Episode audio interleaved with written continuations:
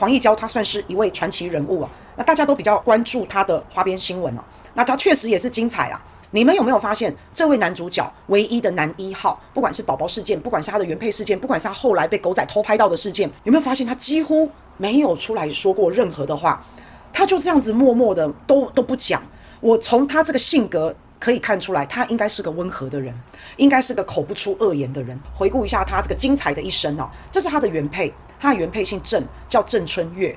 那他的原配在一九九八年的年底，你们知道吗？一九九八年，三个女人同时出了三本书，一个是原配郑春月，另外一个是周玉蔻，还有一个是黄光芹。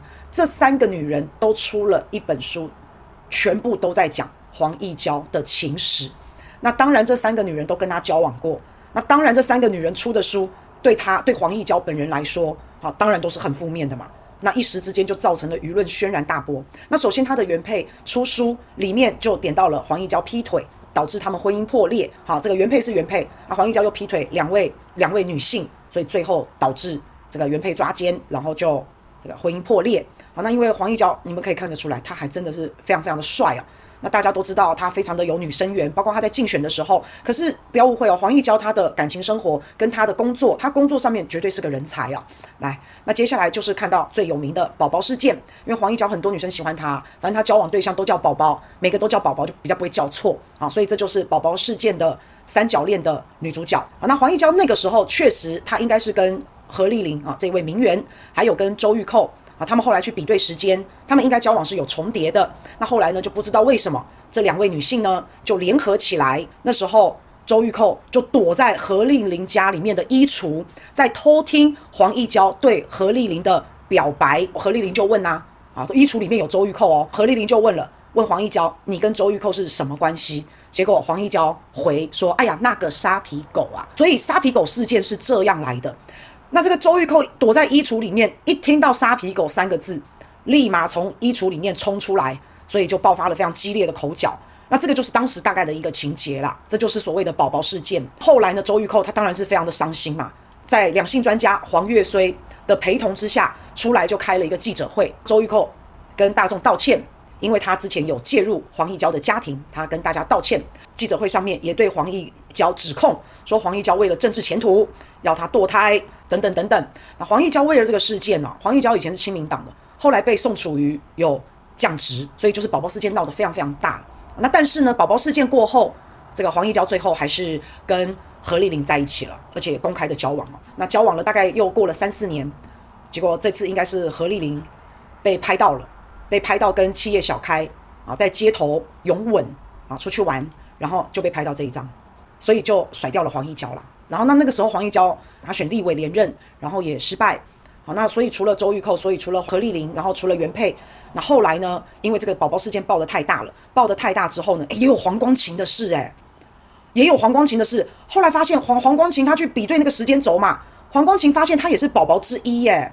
黄义娇等于四十五岁的时候，就同时被周玉蔻、黄光芹、郑春月这三个女人出书，然后被爆花心。他这个唯一男一哦，唯一男主角。好像都没有听到他出来讲什么，反正他就是应该是蛮压抑的，他也没有出来讲这些女生怎么样怎么样，他都没有。反正他就开始就比较沉寂了。那接下来他又被杂志拍到了，这个是二零零六年了，黄义交五十三岁，他那个时候是亲民党的立法院的党团的一个总召，他晚上呢就约了这一位女孩子，很长发清秀，然后两个人上仰德大道，然后再再到金山去，然后在这个八里这边有一个叫左岸咖啡，他们就停下来就散步嘛。啊，散步就牵手，哎，我这狗仔真的很厉害耶！散步牵手就被拍到，我的天哪，好恐怖哦！后来呢，他们两个约会，大概约到晚上十点多，哎，黄义交就带这个女孩子回去了，把女孩子送回家之后，大概在十一点的时候，他又去载了另外一个女生，这一位大家应该比较熟吧，叫庄佩玲嘛。好，所以黄义交就去这个女生的家里面接她，然后把这女生就接到了立伟的宿舍过夜就对了啦。啊，记者全部拍到以后，就打电话给庄佩玲，打电话给她，询问她说，哎。你昨天晚上是不是跟黄义娇在大安会馆过夜啊？哈啊，然后庄佩玲一听到就呃下意识的她冒出了一句惨了啊，但是她也承认了。记者就告诉庄佩玲说：“你知道吗？在黄义娇跟你过夜之前，他先载了一个女生去海边约会，还牵手。”那庄佩玲就说：“他他否认跟黄义交是男女朋友了，他也有一些比较强烈的回应啊。他说他自己交往对象一定要专一，他自己也会专一。如果是劈腿的男生，我一定会还他，而且我还他呢，我会是趁我们两个还在交往、还没分手的时候，我就劈给这个男的看。因为他讲这句话的时候，不觉得跟何丽玲做的事情，诶，好像有一点如出一辙哈。那这个我们不去评论，因为感情的事情哈。你遇到我没有说谁渣谁不渣了哈，我不知道。但是如果你遇到渣男，或是你遇到渣女，然后你还忠心耿耿，然后你还非常的专一，那你就一定会受伤害被骗嘛。你遇到渣男，他劈你腿，那你为了你想要心理平衡，你也劈他腿，那真的让你自己舒服一点，好受一点。诶，我是没有意见的，我是没有意见的。还有一个是史瓦济兰的公主，在六十岁的时候，诶，六十岁黄义交那时候还真的非常帅耶。那那时候是立法院长王金平，他设宴款待王黄义交也有一起出席，就有传出史瓦济兰的公主喜欢黄义交，煞到黄义交啊！现场的蓝绿的立委还一起拱在一起，在一起，在一起。你看哦，这是一九九八年了，三个女人出一本书，同时说一个人花心，然后导致黄义交丢官。可是后来黄义交其实又选上了台中立委，后来才这个失利。这一位这位帅哥啊，真的是一代帅哥。他不只是在感情上面大家津津乐道，其实是在他的工作上面哦。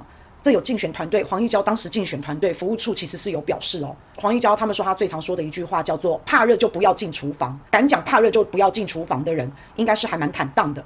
那因为黄义交他担任过八年的立委，他对选民的承诺不包工程，不跟财团挂钩，不收选民的红包，不会用他的官员的这个势力去施压去牟利。这个是他之前的对选民的承诺啊，好像据说他都有做到。他如果没有做到啊，早就被包工程啊，乱七八糟了，黑钱啊什么，早就被爆出来了。台湾现在乱象丛生。可是如果你看到以前的政治人物啊，撇开他感情世界不说，可是他对选民的这种承诺，这就是其实我们现在很想要有的这种政治人物啊，清廉守信，这个是他自诩他自己的，这个是他他在工作上面的政治人物，真的不要不择手段，不要图谋私利啊。以前的政治人物，我觉得比较素质比较高。现在哦，现在 还好。